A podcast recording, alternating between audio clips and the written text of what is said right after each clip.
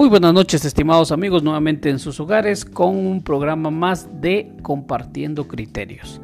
En esta oportunidad vamos a mencionar em, una tercera historia de nuestro segmento Memorias de un Detective. Adolfo Galindo Herrera, ex investigador de la Policía Nacional de la ciudad de Guatemala, tiene a bien narrarnos a través de, sus páginas eh, otro caso que también estuvo bajo su conocimiento y que pues pudieron resolver allá por los años 60 en la ciudad capital de Guatemala. La historia se trata del profesor Curvolain y empezamos la narración de la siguiente manera.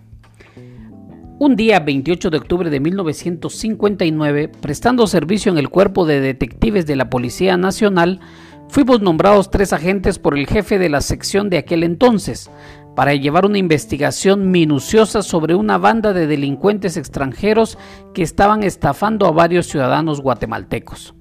Y fue así como tuvimos conocimiento de que dichos individuos habían estafado al Banco de América con un cheque de 7 mil quetzales, suplantando la firma de un conocido hombre de negocios llamado Ricardo Richard, dueño de una joyería situada en la sexta avenida entre novena y décima calle de la zona 1 de la ciudad capital. Nos abocamos a dicho personaje identificándonos previamente como agentes de investigaciones y le dijimos, Señor Richard, deseamos que nos cuente cómo se dio usted cuenta del cheque de 7 mil quetzales girado a su nombre, o es que en verdad usted lo firmó o lo extravió. Con una sonrisa en los labios nos respondió, no señores, dijo, yo me di cuenta hasta ahora que el banco, cuando me mandó mis cheques ya pagados en el mes de septiembre de este año, me llevé la desagradable sorpresa al ver el cheque de 7 mil quetzales girado por mí, cosa que los cheques que giré son de cantidades menores y les voy a mostrar el susodicho documento.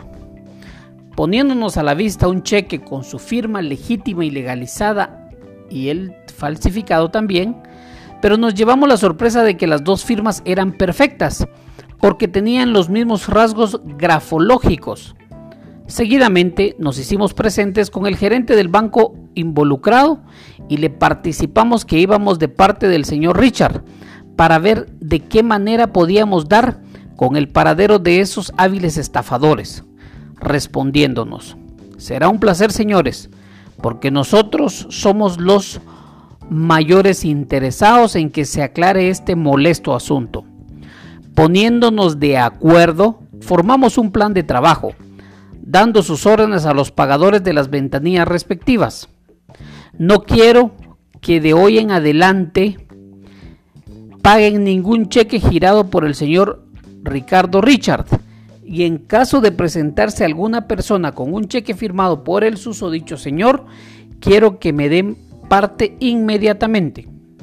Después tuvimos conocimiento de que un señor de nombre Julio Orellana, quien era amigo personal del señor ministro de Hacienda y Crédito Público en ese entonces, sabía algo sobre estos estafadores, cosa que nos interesó y nos apresuramos para ponernos en contacto con dicho señor, ofreciéndonos su colaboración, indicándonos además que nos daría la mayor ayuda para su localización. Miren muchachos, dijo, yo sé que estos tipos van a girar otro cheque más alto que el anterior y pónganse de acuerdo con don Ricardo para controlar bien a estas personas. Regresamos nuevamente con dicho señor manifestándole que ya habíamos platicado con el gerente de la institución bancaria y nos ofreció su colaboración, solicitándole igual participación de su parte. Con mucho gusto, señores, nos dijo. Ustedes ordenan qué tengo que hacer. Respondimos, Solamente queremos que por un tiempo no gire cheques por ningún valor.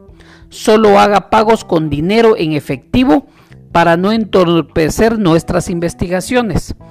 Inmediatamente aceptó nuestra indicación diciéndonos, ojalá que tengan suerte y pronto descubran a esos maleantes. Un día recibimos una llamada telefónica del gerente del banco y nos comunicó que nos apersonáramos a las 10 de la mañana y que nos situáramos en puntos claves para no despertar ninguna sospecha de ser agentes de la autoridad, porque le acababan de avisar de una de las ventanillas que en ese momento se presentó un individuo bastante sospechoso con un cheque de 9.200 quetzales girado por el señor Richard. Y este no se le pagó porque le indicó al sospechoso que se lo haría efectivo al término de una hora, ya que el cheque era de una agencia de la casa matriz y que por ser elevado el valor del cheque tenía que esperar para hacerlo efectivo. Retirándose el sospechoso, dejó el cheque en mención. Así es que vénganse lo más pronto posible, cosa que a los 10 minutos nos hicimos presentes y nos colocamos tal como lo habíamos hablado en puntos estratégicos. Tendríamos unos 15 minutos de espera cuando observamos a un hombre blanco de estatura aproximada de un metro setenta, bien vestido y de como 25 años de edad. Se paró en la puerta del banco fumando un cigarrillo y echó una mirada sobre la ventanilla número uno y con suficiente calma y tranquilidad botó el cigarro y se encaminó a la ventanilla. El pagador, como ya estaba de acuerdo con los suscritos, no titubeó en hacer efectivo dicho cheque y le empezó a contar en billetes de 100 quetzales los 9.200 quetzales que cubría el cheque y empezó a guardárselo en, en las bolsas del pecho y se retiró tranquilamente como que si nada hubiese pasado. Se encaminó a una cafetería que llevaba el nombre de La Torre. Al entrar pudimos observar que se sentó en el rincón donde ya lo esperaba otro hombre que sin duda era de la banda. Este hombre tenía un maletín y vimos cuando empezaron a llenarlo de su trabajo del día. Y en esos momentos entramos poniéndoles manos arriba y les dijimos, es la policía. No se muevan. Y la empleada de dicha cafetería que en esos momentos se encaminaba con un azafate con pan y café, con leche, al notar la presencia de nosotros, ésta se asustó y botó dicho utensilio. Y le dijimos a la servidumbre y a la dueña del negocio que no tuvieran pena, porque es la autoridad la que está presente. Seguidamente recogimos el dinero y nos dirigimos hacia ellos, hacia la pareja, que hacía días que le seguíamos la pista y antes de introducirlos al vehículo fueron registrados minuciosamente con el fin de ver si portaban revólver u otra clase de arma blanca, o sea, cuchillo, porque es la obligación de hacerlo y deber de todo agente de la autoridad registrar al reo antes de abordar el vehículo para evitar así ser sorprendidos dentro de él y lo segundo, de que estos individuos al verse perdidos traten de herirse entre ellos mismos y después acusar al policía de que ellos los han herido.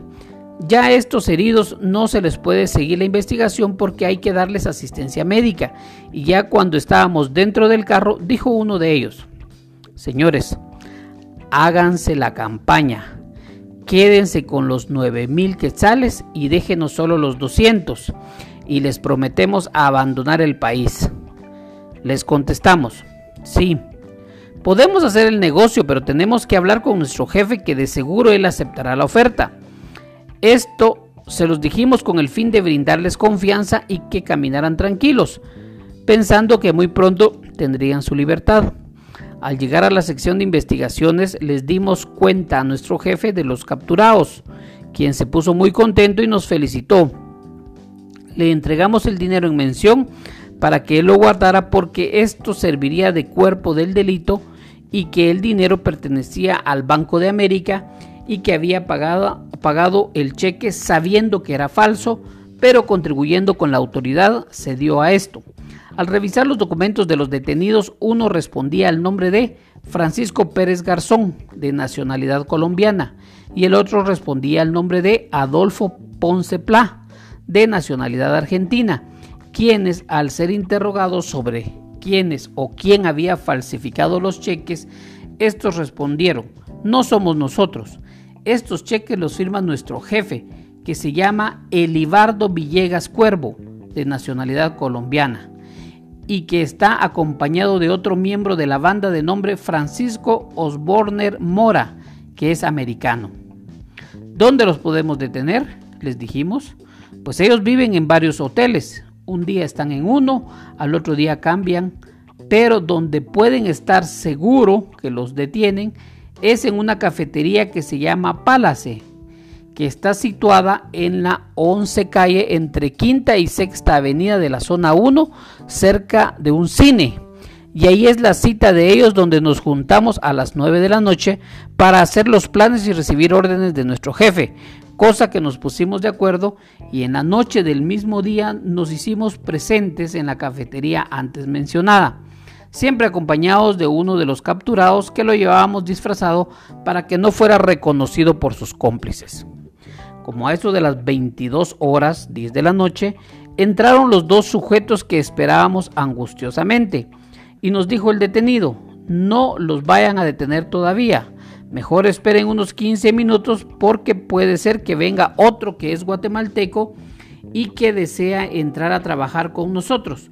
Pero esperamos un largo rato y no se presentó.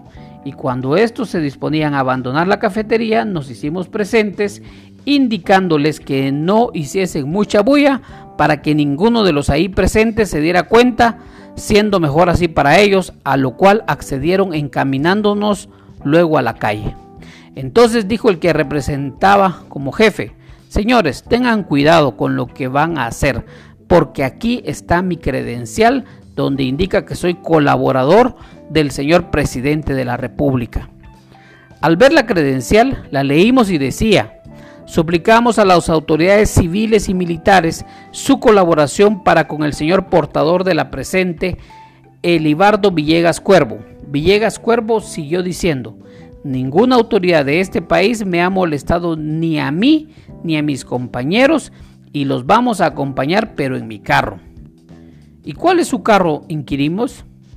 Este Mercedes-Benz color azul con placas confidenciales que tenemos a la par nos respondió lo cual nos asombró tanto por la credencial como por la particularidad del vehículo, porque los carros de esa marca por lo regular los usa solo la gente adinerada, pero no le aceptamos abordar abordarlos, sino que le obligamos a que nos entregara las llaves y le hicimos saber que lo pilotearía otra persona y que no tuviera pena ya que no le pasaría nada al carro.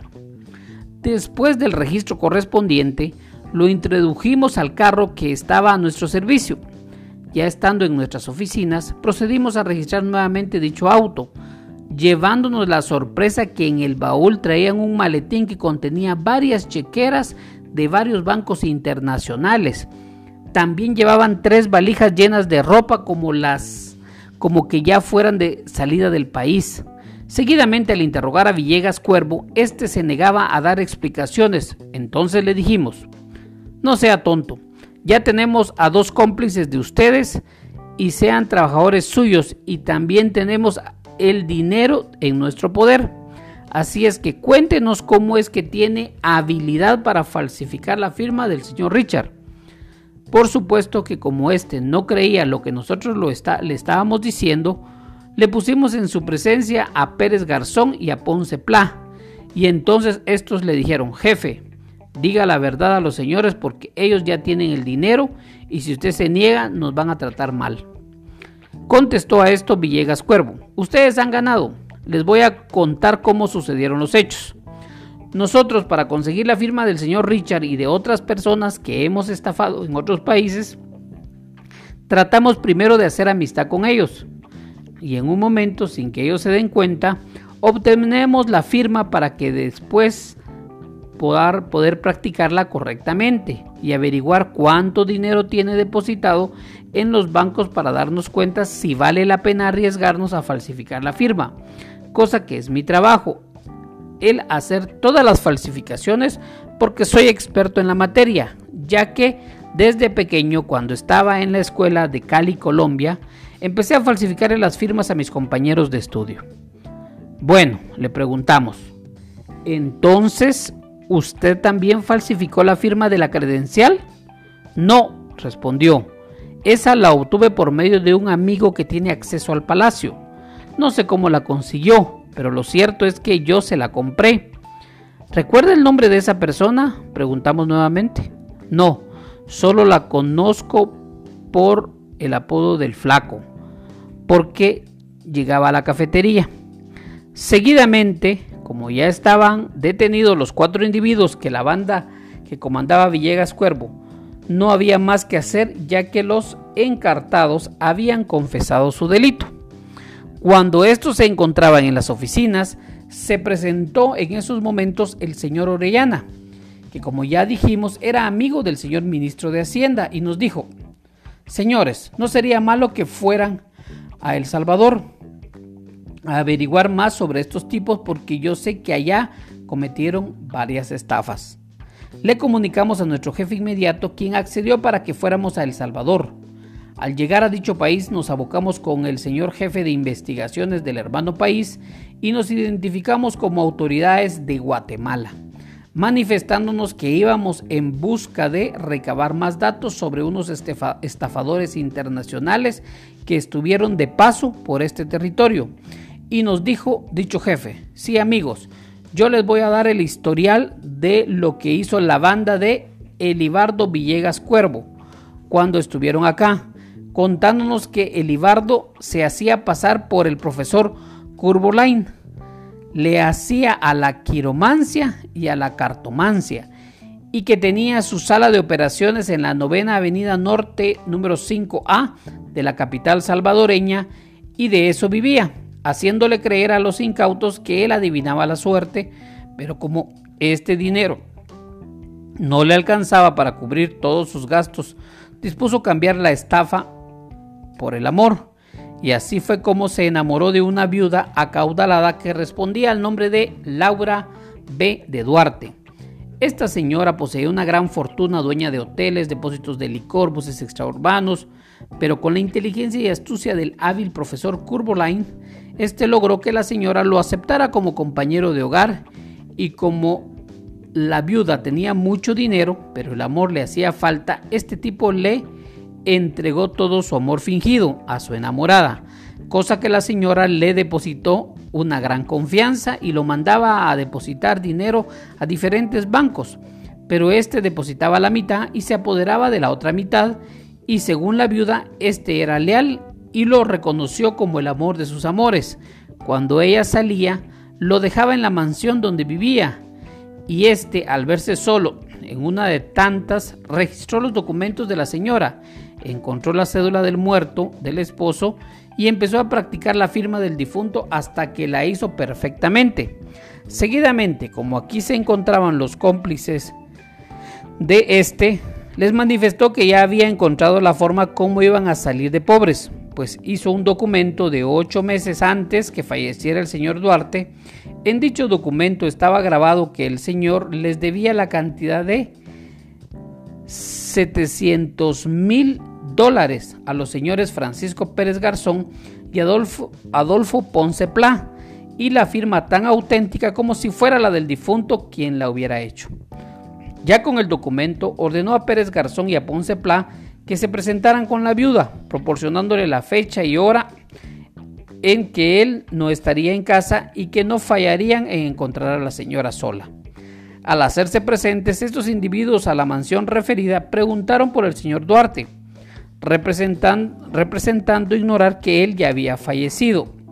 Por supuesto que estos iban bien presentables y con un carro lujoso para que la señora no desconfiara de ellos. Quien los recibió fue la viuda, quien al verlos les preguntó, ¿qué desean los señores? Queremos hablar con el señor Duarte, respondieron, y les manifestó ella, él hace un año que le dejó de existir. No le creemos, respondieron los sujetos, porque se veía muy galán. Bueno, dijo ella, ¿cuál es el motivo de su presencia y para qué lo necesitan? Entonces respondieron, únicamente venimos a que nos haga efectivo este documento que nos firmó mostrándosele en el acto. Cuando ella pudo ver la enorme suma de 700 mil dólares, se asomó y por poco sufre un paro cardíaco respondiéndoles, mi esposo no debía a nadie, ya que era muy adinerado. Entonces le dijeron los visitantes, señora, si usted no cancela este dinero, le embargaremos todas sus propiedades y le damos 10 días para que lo haga efectivo, retirándose inmediatamente. Al momento en que estos se retiraban, llegó Villegas y le increpó, ¿qué hacían estos tipos aquí? Llorando la señora le contestó, fíjese que estos fulanos me vinieron a cobrar una suma elevada de dinero y me advirtieron que si no la cancelaba lo más pronto posible me iban a embargar todas las propiedades. Respondió el profesor, no tenga pena mi amor, pase todo a mi nombre y estos pícaros no les podrán quitar nada, cosa que aceptó la infortunada señora. Ya encontrándose en legítima posesión de todos los bienes que había dejado el difunto, y sabe Dios con cuántos sacrificios había formado su capital, el maquiavélico Villegas empezó a vender negocio por negocio, porque claro, él era legalmente el propietario de todo y cuando ya había vendido toda la fortuna, este y sus compañeros, volando con rapidez, llegaron a Guatemala y cuentan las autoridades del país abandonado que doña Laura, al sentirse sola y desamparada, abandonada y en completa ruina por su adorado profe, fue a dar con su humanidad a un sanatorio donde dejó de existir y para su inhumación tuvieron que hacer colecta después de ser una acaudalada dama. Además pudimos comprobar que Elibardo Villegas Cuervo es de origen colombiano. Nació el 20 de julio de 1918 en Cali, Colombia. Hizo su primer ingreso a San Salvador el 2 de marzo de 1949 vía Ilopango, procedente de Costa Rica, con pasaporte número 10.159 extendido en Costa Rica, inscrito como residente con el número 2934. Después se dirigió a la República de Honduras el día 17 de octubre de 1956. Muchas gracias estimados amigos. Hemos llegado al final de esta otra historia de nuestro segmento Memorias de un Detective. Adolfo Galindo Herrera nos trasladó también otra, otro caso resuelto en la aplicación de justicia en Guatemala allá por los años 60. Gracias por su atención y hasta en una próxima oportunidad.